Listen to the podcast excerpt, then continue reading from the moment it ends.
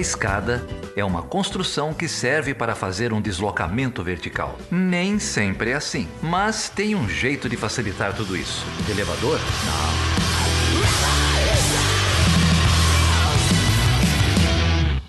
Seja bem-vindo e seja bem-vinda a mais uma edição do Chutando a Escada. Eu sou Felipe Mendonça e se você caiu aqui de paraquedas, você está no Chutando a Escada, que é o podcast que fala de relações internacionais, entrevista me os melhores especialistas do campo. E hoje eu tenho uma prova cabal, empírica disso que eu acabei de falar. Eu tô aqui com ele, quem eu já tentei trazer aqui muitas vezes, mas finalmente hoje eu peguei o professor Pedro Salgado no laço e ele topou gravar com a gente. Pedro, seja bem-vindo, cara. A casa é tua. Que bom que Aê, você aê, topou. aê. O Pedro é muito maravilhoso. Além de tudo, ele é um apoiador do a Escada, que muito nos honra, né? É um membro ativo lá do nosso grupo secreto de apoiadores no WhatsApp. Tamo junto, estamos sempre presentes lá. É um baita especialista em relações internacionais. Atualmente é professor de relações internacionais em Oxford Brookes, um cara muito chique. E ele também é afiliado ao grupo é, internacional de pesquisa sobre autoritarismo e contra-estratégias da Fundação Rosa Luxemburgo. Pedro, obrigado, cara, por estar aqui, por conversar comigo. Legal demais. Opa, valeu, Felipe. É, é um prazer, né? É, a gente, você falou, né? A gente tá tentando marcar isso tem um tempo já. Não, é um prazer participar, cara. Adoro estar na escada. É, apoio vocês tem um tempo já. É, acompanho o trabalho de vocês com muito prazer. É um dos maiores, um dos maiores podcasts do tipo no mundo. Assim, da- tem dois ou três que fazem isso em língua inglesa é, com, com a maestria de trabalho de divulgação científica que vocês fazem. Assim, é, é, um, é um- é um prazer participar disso. É, estamos aí, vamos lá, vamos embora. Obrigado, obrigado mesmo pelo apoio, obrigado por topar estar aqui. E olha só, o Pedro, além de tudo, vai me dar uma, uma oportunidade de tocar pela primeira vez, eu acho. Sepultura no Chutando a Escada. Então a galera do metal é hoje Bloody Roots, né? É, inclusive tá na epígrafe da tese dele, que é a melhor epígrafe de teses já feita é, na história do universo, É, com uma citação de Bloody Roots. A minha epígrafe realmente é, é o pedaço da minha tese que mais me dá orgulho, não é por nada não. Então, Bloody Roots na veia.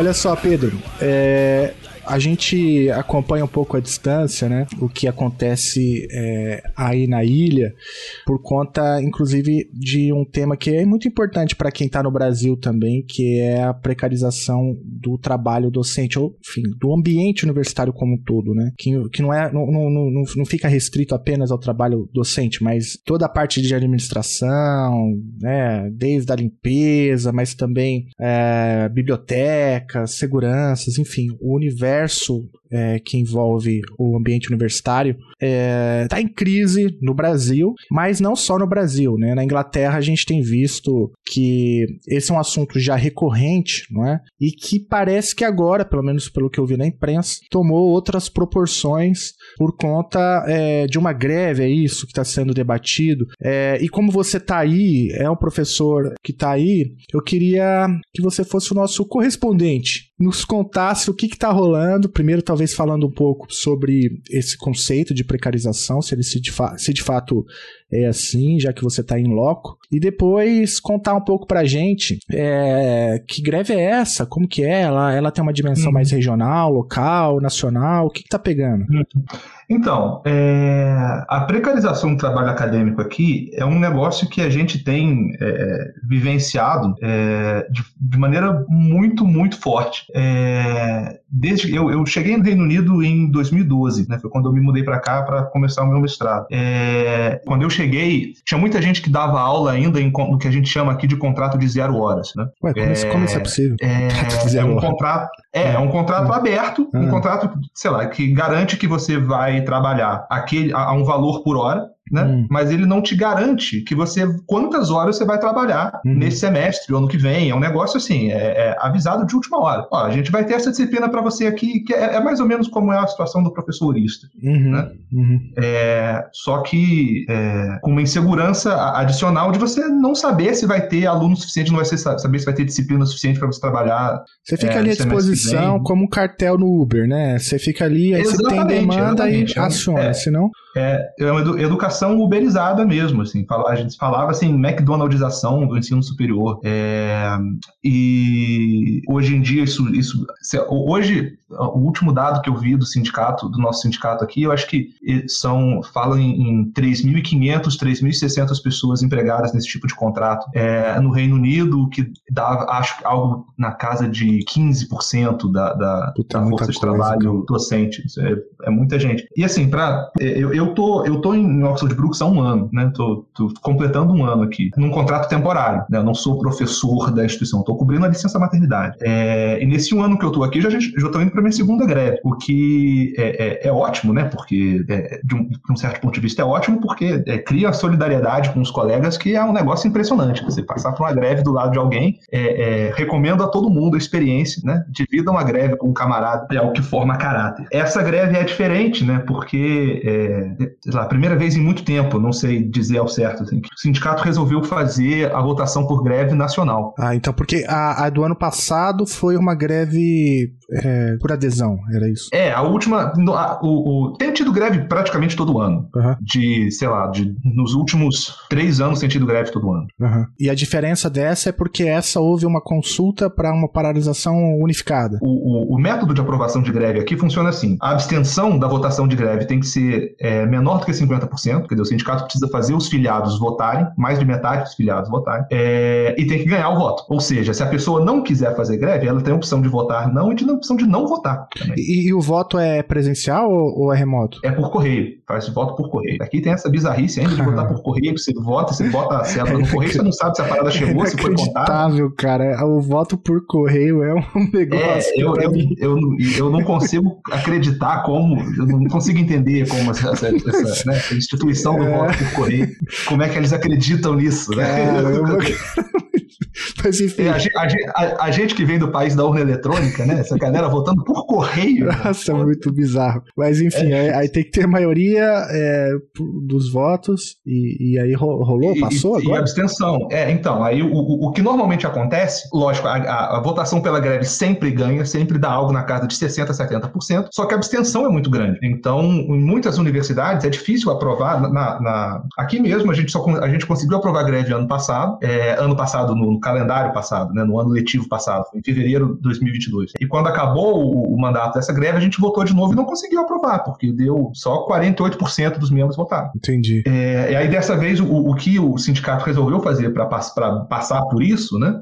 Foi fazer a votação nacional. Ao invés de contar cada universidade, cada posto de trabalho separadamente, a gente faz a votação nacional. Quer dizer, aí ou, ou dá, ou a greve ganha no país inteiro, ou a greve perde, perde no país, país inteiro. inteiro. Ou todo mundo faz greve, ou ninguém faz greve. E o resultado foi maravilhoso. Assim. O número de votantes deu quase 60%, o que aqui é muito alto, e a votação a favor da greve foi quase 90%. Nossa, foi muito representativo. É, foi, foi, foi maravilhoso, foi ótimo. E aí a gente está com um mandato de greve agora, vale por seis meses, né, essa votação, a gente pode fazer greve até abril, acho. Ah, então, então não deflagrou ainda. Não, ainda não. Aí gente, o, que, o, o que a gente faz, é, é esse, o, sindicato resolveu declarar três dias de greve, porque aqui é assim também, né, faz esse greve. Eu, eu vou para reunião do sindicato, Felipe, eu fico me achando, assim, tipo, o, o rebelde, né, o radical revolucionário porque eu peço palavras, eu falo assim, meu irmão, é greve, vamos parar. Uhum. Tranca por... a porta. Porque, é, como que é? Aí para de picado? Porque aqui, aqui é terra de Margaret Thatcher, né, filho? Ah, entendi. Então, O que o sindicato pode e não pode fazer é medido por, é, né, com a precisão milimétrica. Entendi. É, então, tipo, você tem que avisar com duas semanas de antecedência o seu empregador que você vai fazer greve naquele dia. É, tem que definir, assim, aqui, né, é, dia não trabalhado é contrato quebrado, é trabalho não pago. É isso que eu perguntar. Vem, com, com um percentual tão grande de oristas, né? É, como que faz? É, e, e para mesmo assim ter uma adesão desse porte, é porque a precarização é de fato absurda, né? Pelo que eu tô entendendo. Não, exatamente. A, gente, na, a, a, greve que a gente fez em fevereiro, acho que foram. chegou a ser 10 dias de greve. A gente parou dois dias em uma semana, três em outra, e depois a semana inteira seguinte. É, imagina, naquele mês, cortaram um terço do nosso salário. De todo mundo, de todo mundo que fez greve, né? Então, quer dizer, a, a tem uma dificuldade maior na adesão nesse ponto. Entendi. Uhum.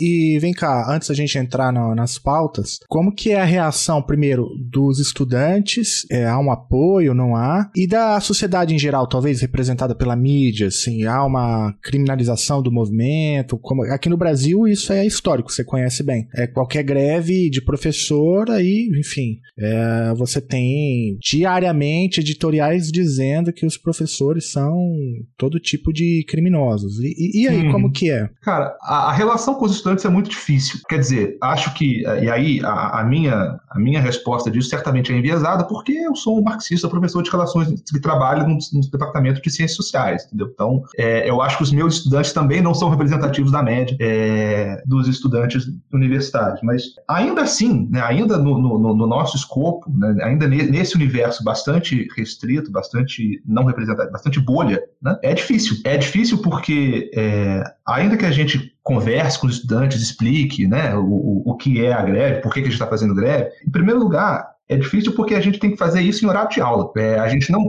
a, gente não é autorizado a, comunicar com os, a se comunicar com os estudantes sobre a greve utilizando os meios da universidade. Então, quer dizer, eu tenho o, o, o, o ambiente Google, né, o, de digital que a gente coloca todas as informações sobre a disciplina, a gente não pode usar aquilo para falar sobre greve. É, ou seja, a gente tem que tomar tempo de aula para falar de outra coisa, os alunos já ficam putos por isso, porque não está dando aula. E quer dizer, tem, óbvio, né, tem uma galera que entende, assim, na, na, nessa greve do ano passado, o, o, nosso DCE aqui em Oxford Brooks até nos apoiou, é, o, a, na Universidade de Oxford, né, que é ali do outro lado da rua, é, também tiveram apoio dos estudantes. Em Sussex, né, que é de onde, eu, onde minha alma mater, do lado de cá do oceano, historicamente os estudantes apoiam todas as greves, entendeu? Então, é... mas assim, ao, ao, mesmo tempo, aí a gente recebe o, o, feedback dos estudantes no final do semestre. O que, que você quer que a gente faça de diferente? Ah, não cancele aula por causa de greve. Queria também não cancelar a aula por causa de greve, entendeu? Só que as circunstâncias me impedem, as me levam a. Né, eu estou fazendo greve porque as condições me exigem. E a imprensa em geral, assim, como que lida com a greve? Cara, a imprensa. Então, o Reino Unido está passando por uma onda de greves muito forte. No caso dos professores assim, do, do, do, do ensino superior,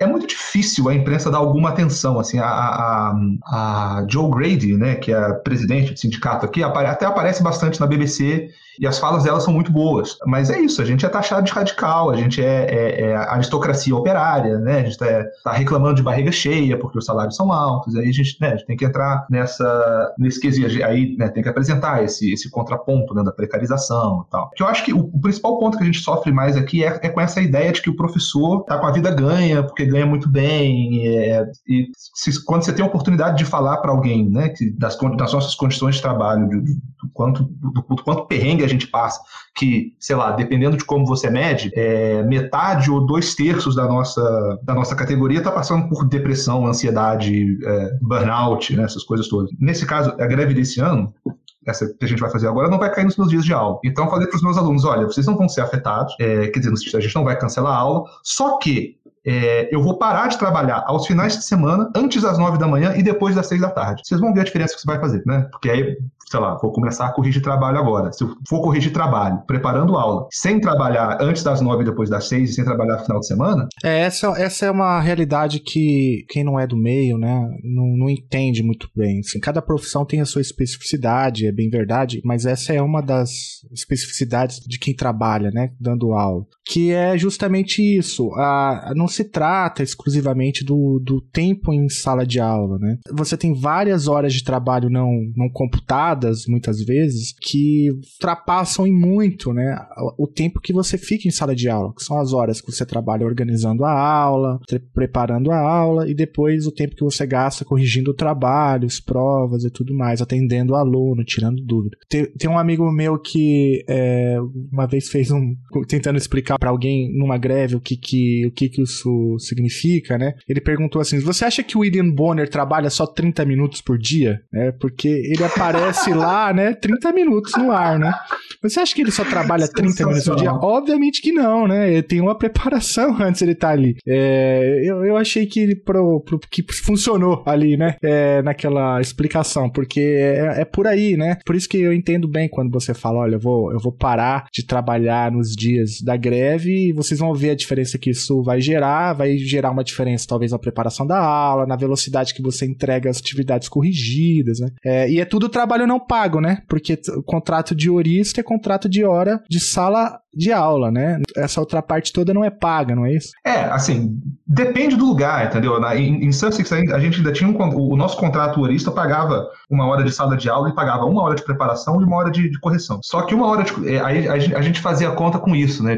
Uma hora de correção com o volume de coisa que a gente tinha para corrigir, dava, sei lá, 10 minutos para corrigir um trabalho de 1.500 palavras. É, não, é. E, não corrige. né? E, e com, com, a exigência de você ter que escrever um feedback personalizado para aquela pessoa, com pontos fortes, fracos, etc. Em 10 minutos, né? É, hum. é.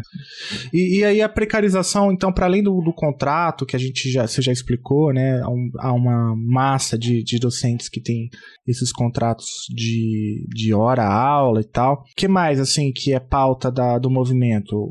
Tem a questão da precarização como um todo, né, que vai além do contrato da, de zero horas, né, que a gente chama aqui, e inclui a, a, o, o, aumento de contratos de tempo determinado, que contratos como o meu agora, né, que não, não, não quer dizer que aí, no, por exemplo, no caso, eu agora, no final de semestre, chegando no final de semestre, Estou preparando aula corrigindo e corrigindo trabalho e não sei onde eu vou morar em fevereiro, porque meu contrato acaba em janeiro, eu não tenho o que fazer, não tenho renda para fevereiro. Para além de tudo isso, ainda tem outra carga de trabalho adicional, que é a carga de continuar procurando um trabalho, para eu conseguir sobreviver no capitalismo como um trabalhador assalariado, né, vendendo a minha força de trabalho, preciso encontrar outro que queira comprar. Então, tem essa questão né, de, de garantir estabilidade no contrato de trabalho, garantir condições que a pessoa consiga se dedicar ao que ela faz, né, sem precisar ficar, sei lá, tentando, é, é, sendo forçado. Imagina, sei lá, para uma pessoa não acadêmica, né, que tá, imagina se você tivesse que fazer outra entrevista de emprego, ou sei lá, três ou quatro entrevistas de emprego por ano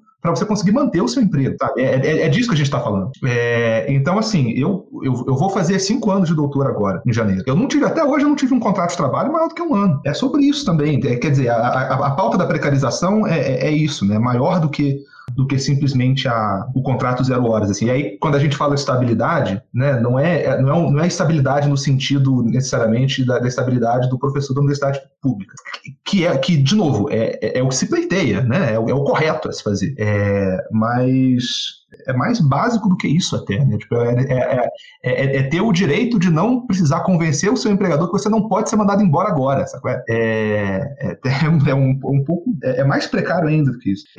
tem esse ponto, né? Então, um ponto da precarização é esse, outro ponto é salário, porque né, a categoria não recebe um reajuste de salário aqui, se não me engano, desde 2009. É, a perda de salarial para a inflação é algo da casa dos 20%, assim, de lá para cá. Tá, tá, menor do que aqui, né? Mas, mas enfim, não, ainda assim assim, 20% de queda do poder de, de compra, cara.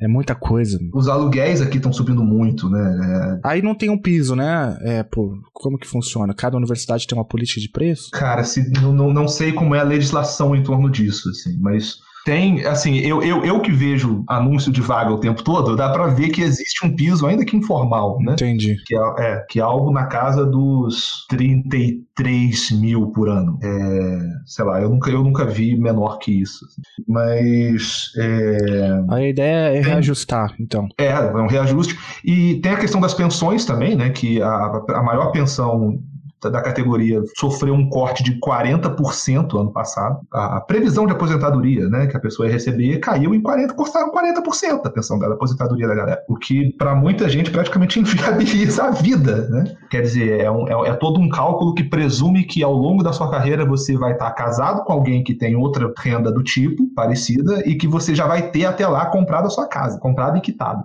né? É, o que, com, de novo, com, com, com o mercado imobiliário do jeito que está, é, uma presunção cada vez mais surreal. E, de novo, é uma, uma forma de controle sobre a vida das pessoas que né, não cabe. A pessoa tem o direito de ter a renda decente. Ô, ô Pedro, e é caro estudar aí, não é? é agora olhando do ponto de vista do estudante. É... Do ponto de vista do estudante, é... cara, era de graça até o começo do século. Assim. Se não me engano, foi até o governo Blair, posso estar falando besteira aqui, mas eu acho que foi o Blair, o governo trabalhista, que, aument... que criou né, a instituição taxas universitárias, é... que começaram, se não me engano, foi uma história de começou, começou cobrando 300 libras por ano, depois subiu para 900, depois para 9 mil. É, e a é curva, né? A curva fez, fez um salto absurdo. Né? Faz, faz o gráfico aí. É, nossa, é, fiz um gráfico mental aqui, também um susto. É. O, e, e, esse preço é tabelado, né? O, quer dizer, esse preço para o estudante britânico é tabelado, né? 9 mil em toda e qualquer universidade é, do Reino Unido. Para o estudante estrangeiro, aí entra a taxa colonial. Taxa colonial é ótima definição. É, como que funciona a taxa colonial? A taxa colonial aumenta esse valor de 9 para depende da boa vontade da instituição. Que pode ser que é, pode ser 12, pode ser 15, pode ser 18, pode ser 23, entendeu? Mas a universidade se paga com isso? Porque, é, por um lado, tem uma, um FII aí que só aumenta, do outro lado, tem a precarização da força de trabalho. É, para onde vai essa grana? Ela, a conta não fecha Cara, ou, ou tem alguém levando? Então, o, o, o, ah, tem alguém levando, com certeza. Os salários dos, tem, os salários dos reitores, acho do, do, eu não lembro agora do dado, mas Olha, um reitor de universidade que não faz menos de 200 mil libras por ano. A, a, a, instituição na qual eu trabalho, Oxford Brooks, ano passado teve um superávit de 40, bota 40 milhões aí. 40 milhões no ano de, de, de lucro? De ganho, é. De dinheiro em conta, de reservas. Da, da, universidade. É, e, e, esse é dado é de, de Oxford Brooks. De Oxford Brooks, isso. Que, né, de não é uma das maiores. Imagina o que é em Oxford Oxford. Eu lembro, Felipe, de, de, de quando eu estava em Sussex ainda, de, da gente fazer essa. correr atrás desses dados, né? De, de ver de onde vem esse dinheiro, assim eu me lembro que era algo do tipo, o, o, essas, as taxas estudantis davam coisa de entre um quarto e um terço dessa renda da universidade. Porque aí entra, aí entra outra parte, que é a fatia é, de transferência do governo, né? as, as, várias formas de financiamento de pesquisa que a universidade recebe, e uma fatia muito grande disso, uma fatia muito grande da, da, da renda também, é aluguel, aluguel de, de, de moradia para estudante mesmo. Entendi. Uhum. É, quer dizer, a, a, essa transformação da universidade em, em agente imobiliário, né, em especulador do, do mercado imobiliário, que aqui é muito forte. O Chutando a Escada conta com apoio financeiro dos seus ouvintes. Para saber mais, acesse chutandoaescada.com.br barra apoio.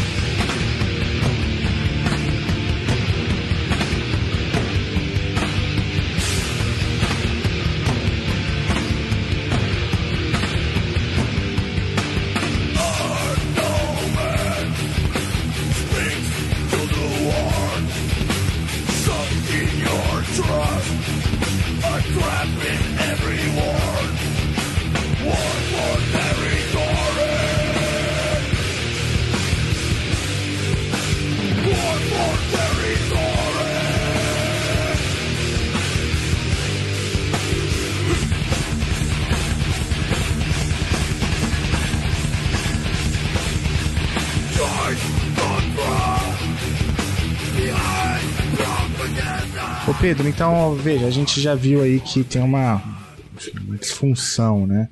É, é, um sistema que, mesmo com um aporte público, é um sistema que se paga, pelo tem inclusive até um superávit. Na outra ponta há uma precarização. É, então, é, é, um sistema que está, enfim, é, em rota de colisão, né? E, além de tudo, tem a questão que você mencionou, que é todo o impacto que isso tem na saúde mental, principalmente do quadro docente, que é o que a gente está focando aqui. É, e esse é um tema que, para a gente, é muito caro aqui no Stano, você sabe, a gente já gravou várias vezes sobre isso. Mas como que está o quadro aí? É, é, é de fato alarmante? Tem números sobre isso? O que, que você tem a dizer sobre a saúde mental dos docentes aí? Cara, eu, eu, não, eu não conheço ninguém que não esteja surtando. Ou seja, 100%, né?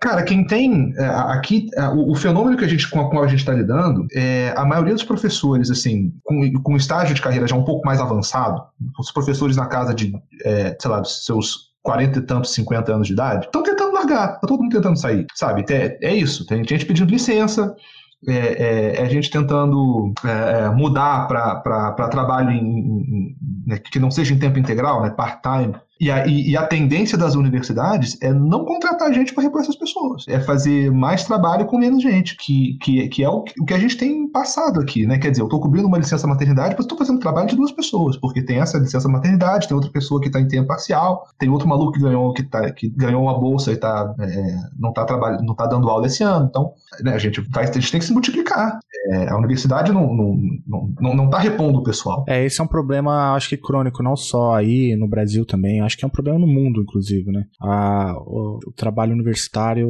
a academia em geral, né, é um ambiente muito insalubre é, por vários motivos. Primeiro, pela precarização, como você já bem colocou. Tem também a multiplicação de funções. Isso daí é algo que eu escuto em todo lugar. Então, para além de ser professor, você tem que ser gestor, aí você tem que fazer pesquisa, ou seja, você é pesquisador, tem o trabalho da extensão, que a gente humildemente tenta fazer aqui no Chutando Escada, que, que a gente é cobrado por isso. E a gente tem que também fazer um trabalho, muitas vezes, ali, né, de, de ouvir os alunos, os seus problemas pessoais também, que é um trabalho não, não, não visto, mas, assim, todo professor faz. Se não todo, assim, a maioria dos bons professores fazem.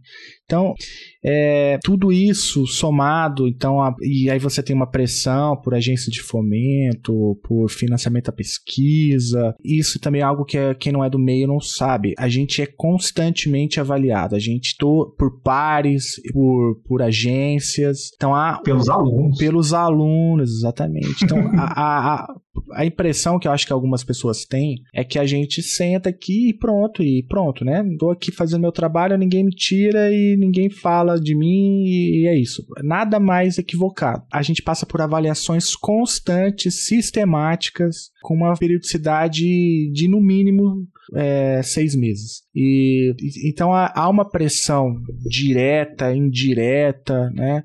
Isso sem mencionar a, a constante perda de poder de compra. No Brasil a gente também não tem aumento, é, ficou acima do de 20%, né? A redução do poder de compra. É, e aí você tem no Brasil também, além de tudo isso, um estrangulamento da universidade, então não, não abre mais concurso, não, você tem todo momento uma ameaça né, de reformas administrativas que vão rever o funcionalismo e tudo mais. Enfim, tudo isso faz com que aqui no Brasil também é, a gente tenha muitos, muitos colegas com problemas né, é, de ordem de saúde mental. É, então é crônico, é uma, é uma epidemia assim, né, que, que, que tem na universidade. É, os alunos também com muita dificuldade, enfim. É difícil, Pedro. É, é um quadro muito difícil, é uma profissão difícil. Não é à toa que a gente vem aqui, vê aqui no Brasil um, um fenômeno de, de gente desistindo também da área acadêmica, pulando fora e buscar outras coisas, né?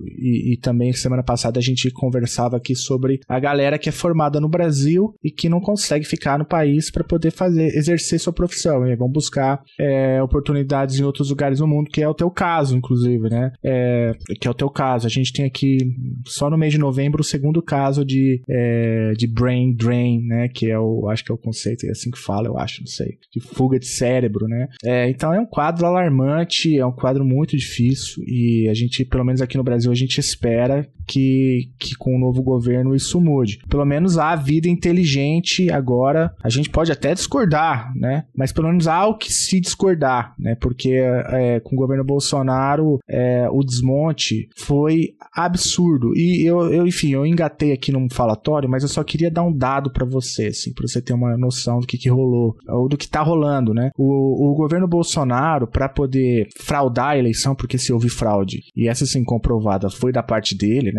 Quando comprando votos por meio de PEC, emergencial e tudo mais, claramente inconstitucional, ele, ele simplesmente ele pegou todo o dinheiro disponível no cofre do Brasil e botou na eleição. Hoje, pra você ter uma ideia, a Universidade Federal de Uberlândia não tem dinheiro para pagar a conta de luz. Não tem. Tinha o dinheiro é, é, disponível, mas só que o dinheiro é, empenhado, né? Só que o dinheiro não está disponível porque o governo federal não tem caixa. Não tem caixa. Então, a gente está tá acontecendo um evento aqui, a gente trouxe professores para falar aqui é, para os nossos alunos na Universidade Federal de Uberlândia e a gente não tem dinheiro para pagar diária para a galera. O foi empenhado, mas o dinheiro não está em caixa, então o pessoal veio pagando o próprio bolso é, para poder dormir aqui num hotel, mais ou menos. Enfim, é um quadro alarmante, é um quadro muito ruim é, e, e, eu queria só compartilhar, tirar isso do meu peito aí com você. Não, tranquilo. É. Tá fácil para ninguém, né? tá ruim, tá ruim para todo mundo. É, tá foda, tá foda. Mas é, é, é, é importante, sei lá, eu até. Não, a gente não era nem sobre isso que a gente ia gravar. Foi uma pauta assim, tirada do chapéu de última hora. Mas é, é, Mas sei lá, é isso, né, cara? É importante falar pro mundo que é, tá foda. Né? É importante reconhecer que tá, tá difícil é, pra todo mundo, é, tá é. difícil pra gente também, mas, mas é, a gente segue na luta, né? É. é. Fiquemos firmes, né? os dados estão aí disponíveis para quem quiser verificar se o que a gente tá falando tem cabimento ou não. Mas é, cara, se você pega, por exemplo, um, um doutor como você, cinco anos de doutorado, é, e pega alguém com mais ou menos a mesma titulação e que está aí no mercado privado fazendo, sei lá, um engenheiro, alguma coisa, e compara os salários, você vai ver que a academia não compensa, né? É, a gente tá também. Eu não quero romantizar o trabalho docente, porque é um trabalho, mas a gente também tá porque a gente se preparou para isso e tal, né? É, e eu não gosto de romantizar porque acho que afasta, mais atrapalha do que ajuda, né? Quando vem, por exemplo, dia do professor, ah, e o professor é o homem que, nossa, eu falo, ó, pelo, na, na greve você vai me ajudar? Porque senão nem, nem, nem me manda coraçãozinho, nem nada, aqueles cards, né? O, o, que gera uma dificuldade, Felipe, com certeza você já passou por isso também, é na, em como a gente lida com, com, com, com quem está começando, né? Sei lá, a pessoa que, tá, que, que, que vem me procurar para me perguntar, pô, você fez um doutorado, que bacana, quero fazer um também. E aí? Né? Que, que, eu, de novo, não sei você, mas eu me, quando isso acontece, eu me sinto numa situação muito difícil por causa de tudo isso que a gente está falando aqui, né? Quer dizer, eu vou falar para a pessoa, olha, você vai entrar para encarar esse campo. É, mas é aquela, se você gosta, se é o que você quer fazer, quem sou eu para te dizer para não fazer, né? É, é maneiro, tipo, é, eu, eu, eu não me vejo fazendo outra coisa, sabe? É, é, é, tem inúmeras felicidades cotidianas, né? Como diz o MC, das pequenas alegrias da vida adulta. É, a gente encontra por aí, sei lá, é, essa semana vieram, sei lá, três alunos desesperados, em estresse, em, né, em crises de, de ansiedade bizarras, vieram conversar comigo. Né, é esse, esse sentar para conversar e, e resolver, é, ajudar a pessoa a escrever o que ela está tentando escrever, a, ajudar a pessoa a, a dar um sentido na cabeça dela para, sei lá, lógica de extraterritorialidade do Império Otomano no século XVII. É, é, e a, a, Corte de Direitos, a Corte Europeia de Direitos Humanos hoje. Entendeu? É, pô, isso é maravilhoso. Eu venho pra casa e, sei lá, comemoro com a janta, sabe? É, é. é não, é muito bom, né? É a gratificação. Nada eu não janto, entendeu? é, Pedro, nossa. Mas enfim, cara, força aí pra, pra vocês na greve. É, a gente sabe que greve é, é o principal, se não o único instrumento que a classe docente tem para poder garantir o mínimo. Né? Aqui no Brasil a gente vive vários paradoxos em relação à greve, inclusive viveremos, imagino, um desse, esse paradoxo em breve, que é o seguinte: não tivemos coragem de fazer greves durante o governo Bolsonaro, que foi o pior governo da história é, da educação brasileira, e os dados são clarividentes, né? E agora no governo Lula, né? É, o governo nem, nem, nem começou, mas a gente já percebe que, como o país é diferente, há, há possibilidade de, de greve. E aí eu acho que pela primeira vez eu tô considerando pelegar, né? Falando, não, calma aí, galera. não é a hora ainda, pelo menos, deixa pelo menos um ano pra gente ver qual é que é, porque a gente deveria ter feito lá atrás, não fizemos, agora é sacanagem Mas fazer, né? Mas enfim. Isso, isso é parte da, da do, do tamanho do paradoxo que o governo Bolsonaro representa na, na, lógica de funcionamento do Estado. Né? Isso. Uhum. O fato, de, o fato de, de da, da, categoria, né? Dos, dos, nossos, das nossas associações docentes, é, não terem feito greve durante isso, isso é um absurdo. Né? Quer dizer, é, é, é, um absurdo, mas ao mesmo, ao mesmo tempo eu entendo a lógica. Né? É, é uma lógica compreensível. Basta ver os malucos aí tocando é, fogo em caminhão, né? Exatamente, estão dando. Tão, é, estão dando tiro em gente por muito menos. É, uhum. Normalmente me acham meio maluco quando eu falo isso, mas é, o dia em que eu mais temi pela minha vida foi no 7, no 7 de setembro de 2021. Por quê? Conta essa história. Foi que tava naquela aquela mobilização de golpe toda, né? Que a, a gente tava a, a, a, no, no, no 6 de setembro, a gente todo mundo acreditava que o golpe viria no dia seguinte, né? Inclusive, foi no, no dia seguinte, o grande tom da mídia inteira foi o fracasso, a vergonha que o Bolsonaro passou, porque fez aquele alarde todo e xingou Alexandre de Moraes duas ou três vezes e foi para casa dormir. A base bolsonarista ficou muito revoltada com ele. E a gente foi, né, a gente foi pra rua pro grito dos excluídos e tal, né, fazer a, a o, a, o contra-protesto, porque tinha que ir, sabe? E sabendo que ia ter essa motociata gigantesca, financiada com dinheiro público, com muita gente armada. E aí, como é que você vai pra rua sabendo que você vai pra rua contra uma, contra uma milícia armada, sabe? É, foi, foi no dia assim, eu, eu, eu conversei com, tava conversando com amigos meus no dia anterior, falei para ele, cara, eu vou embora, eu vou pra rua amanhã, mas eu vou deixar um papelzinho anotado aqui pro meu irmão as, dos meus e-mails, sabe? Foi nesse nível a coisa. É, mas enfim, nesse, quando a coisa chega nesse nível, né, beleza, você entende que as pessoas fiquem com medo de se manifestar, de, de, fazer, de fazer greve, né? Ainda mais uma categoria como a nossa que sofre ataque o tempo todo, que, né? Mas é, cria, cria esse parado, tipo, sei lá, é, é, é a mesma lógica que é, que a gente fala, sei lá, vai ser difícil, vai ser muito difícil fazer algum impeachment no Brasil agora, né? Vai ser muito difícil identificar um crime de responsabilidade de um presidente da República. Se se passaram esses quatro anos, a gente não viu nenhum, entendeu? É, que, que, que poder, qual, que, que corte é essa? Que, né? Cadê essas instituições que dormiram tão violentamente esses quatro anos? Porque, né? Como, como vai se justificar né, no futuro que a gente pode vir a encontrar? Quer dizer, tudo bem que tudo é poder, né? Então, direito a poder, a decisão. É... Mas, enfim, se, se, a gente crê minimamente né, em alguma legitimidade do sistema, do sistema jurídico, esse será um problema muito sério. É. é. Não, é por aí mesmo. Eu, eu, eu vivi também esse paradoxo na pele, né? É, e, e, vamos ver como que isso vai se desenrolar durante o governo Lula. É, e como eu disse, né? É, a política educacional que será colocada agora a cabo pelo novo governo, quando você olha, por exemplo, a equipe de transição, você vê que tem ali tensões, né, que tem ali visões diferentes da, de, do papel que o Estado deve ter, por exemplo, na educação. Mas como eu disse, eu não vou criticar, né? Eu vou ficar quieto, porque pelo menos tem vida inteligente, tem ideias sendo defendidas, né? Não só a barbárie. É, então, quem sou eu para falar sobre, sei lá, todos pela educação nesse momento? É. Deixa essa galera é, lá. Talvez. Ai, talvez Deus. fosse mais. Oh, tô, tô, tô, tô, improvisando aqui. Vai lá. Talvez fosse, talvez fosse mais apto chamar o governo Lula de governo Luta né? isso. Porque vai precisar. Vai. Né? Vai. vai precisar. Para segurar o homem na cadeira, vai precisar. Vai, vai, vai. E até para empurrar ele para pra, as pautas que a gente entende como exatamente, pra, esquerda. Pra, exatamente, é, para disputar a, a política é, do governo, para disputar a linha do governo. É, é, isso mesmo. E esse é o paradoxo, porque se a esquerda vai para a rua, pro mesmo tempo que você estica a corda, é, pode dar sinais cruzados. Foi um pouco o que a talvez 2013 é, ensinou, mas enfim, também estou improvisando aqui. É, tenho muita coisa para refletir durante esses próximos anos, né? E uma grande vitória seria, ou será no dia, né? Né, que o Bolsonaro foi preso. Então agora é hora de vigiar e punir ah, mesmo, foda-se. Com certeza, com certeza. Eu tenho, eu, eu, eu olha, eu, tem aparecido essas notícias aí ultimamente, né? De, de, ah, ele tá muito triste, ele tá chorando o dia inteiro.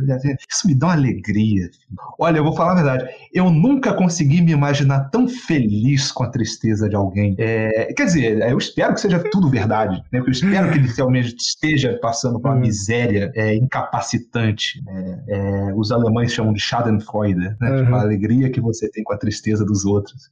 Realmente existe. Alemão é existe, é maravilhoso, né? Inclusive tem até uma palavra para isso. Né? Exatamente.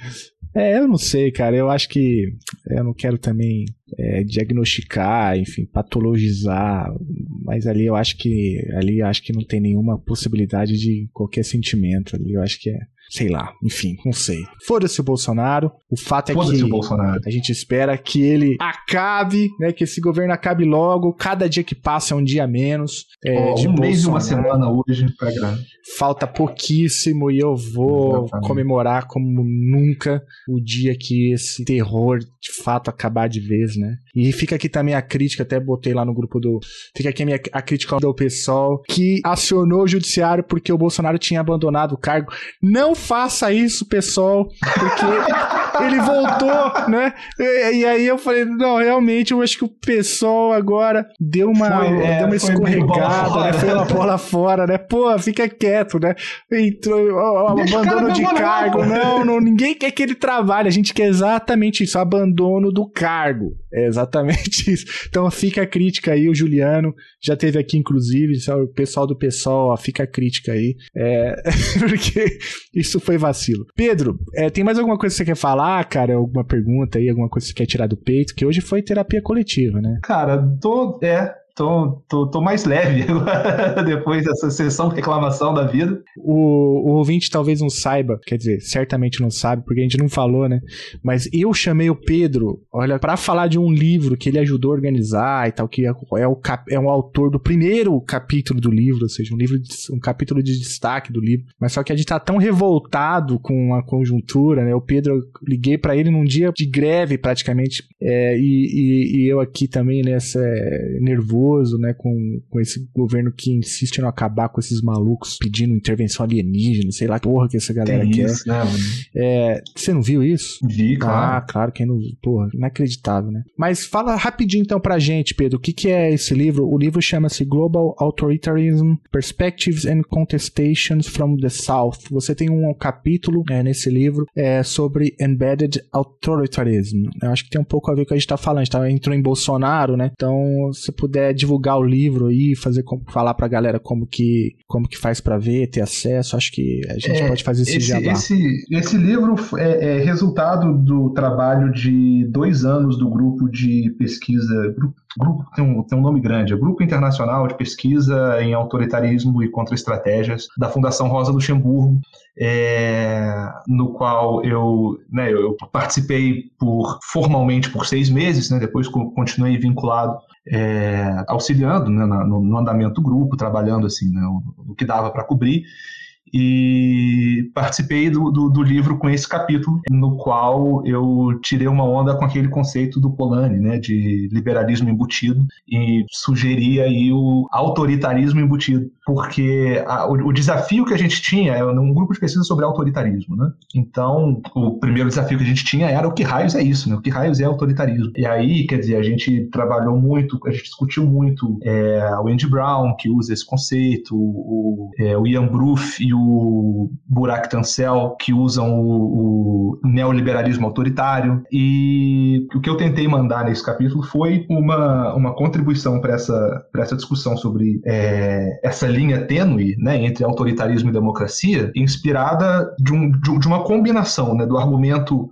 da, da, literatura da sociologia histórica com a qual eu trabalho, né, na, na, da tradição na qual eu me formei, é, de questionar a origem do Estado como um todo. E aí, a, o que eu tentei fazer ali foi sugerir o seguinte: olha, se o Estado, se a soberania moderna que a gente conhece é fruto histórico do absolutismo e de processo de dominação colonial, né, são, esse, são essencialmente essas duas coisas que formam a nossa noção de soberania como ela existe hoje, não tem como a gente esperar algo diferente desse resultado que não seja autoritário. Na própria existência do Estado traz consigo atos de autoritarismo. Né? O poder soberano é, em alguma autoritário. É... Então, eu, eu, o, que eu, o que eu quis dizer com o que eu tentei fazer ali foi reescrever esse debate de autoritarismo e democracia. Então, nesse sentido, tentar ser democrático requer que a gente tente superar o Estado. É, entendi. Então é isso que está embutido, então, no conceito de de, de autoritarismo, né? É... é... o autoritarismo vem embutido na própria ideia de soberania. A gente não consegue pensar em uma democracia real dentro desses moldes de Estado soberano, dos moldes de Estado-nação que a gente aceita como garantido hoje em dia. Pô, muito interessante o texto, eu recomendo muito. É, o livro está disponível gratuitamente, né? No formato PDF. A gente vai deixar, a gente vai deixar o link aí da, na descrição do, do episódio. Eu gostei bastante do, da, do conceito de embedded authoritarism. Eu uso bastante o embedded liberalismo na, na aula, né?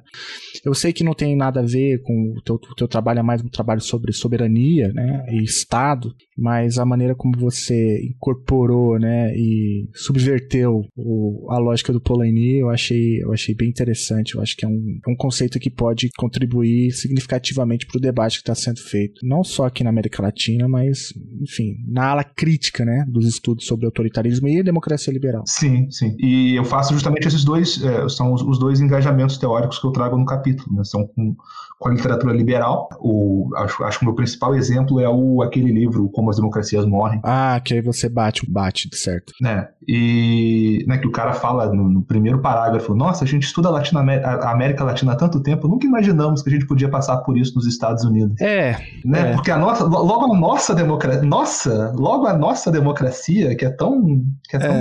tão ocidental. É, é engraçado, a conjuntura é tão louca, né? Porque com, dependendo de quem a gente está conversando, a gente tem que defender o, o, como as democracias morrem, né? Porque quando, quando, quando o contraponto é o Bolsonaro, né? Mas o mundo, o mundo mais ou menos normal, acho que a crítica é, é, é muito válida. Então, é, eu só queria fazer esse adendo porque é, eu já citei o, o, como as democracias morrem muitas vezes. É, mas eu entendo que a crítica agora ela cabe, né? Porque é uma forma de solução de problemas que não atacam a raiz. E olha, tem o capítulo da, da Sabrina Fernandes, né?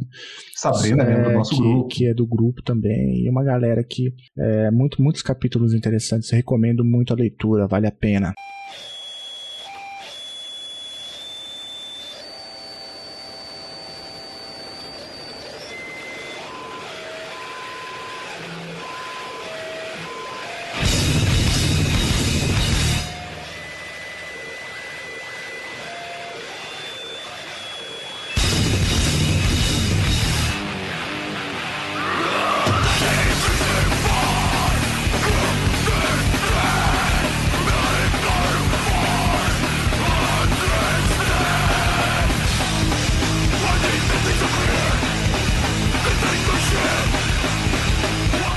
Cara, obrigado por topar conversar comigo. Também adorei conversar com você. Eu acho que a gente precisa de mais espaços assim na academia, né? De troca leve, suave, ouvir os colegas e é, trocar experiências. E você é para mim uma referência em todos os sentidos, tanto como é, pesquisador, mas também como colega aí que, que faz os devidos enfrentamentos né, contra essa precarização toda. Já te falei isso em off, agora falo em público. E quando você estiver aqui no Triângulo, bora tomar aquele chopp que a gente não conseguiu tomar, graças ao Bolsonaro, que foi o pior gestor da pandemia na história do universo e me impediu é, de tomar uma, um chopp com o Pedro. Exatamente. Motivo de impeachment. É, não, mais é... que impeachment, de prisão, cadeia. Felipe, é um prazer. Me chame de volta para falar dos, de, de, de, pesquisa e tese e livro, né? De todo o resto. Eu, tava, eu, eu passei o dia inteiro hoje pensando, né? Tipo, na, na, na ausência, na, na, a gente gravou, marcou e foi essa coisa, né? De, ah, pauta tá aberta, fala do que você quiser. Eu passei o dia pensando isso, poxa, vou falar de marxismo político, vou falar de sociologia histórica, vou falar de da minha tese, falar do, do artigo aqui, do, do, livro, né, do autoritarismo, e foi só, foi só reclamação para não ter espaço. Por que o quê? Porque tá foda. É, não, eu acho que foi melhor do que a gente ficasse falando de conceitos abstratos. Não, vamos falar mal do povo, que é isso que a gente faz de melhor.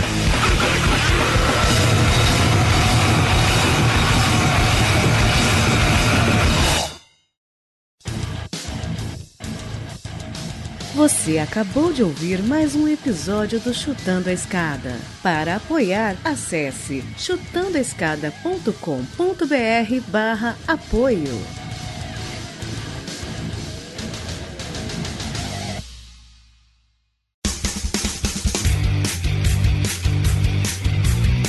Cortes, edição de podcast.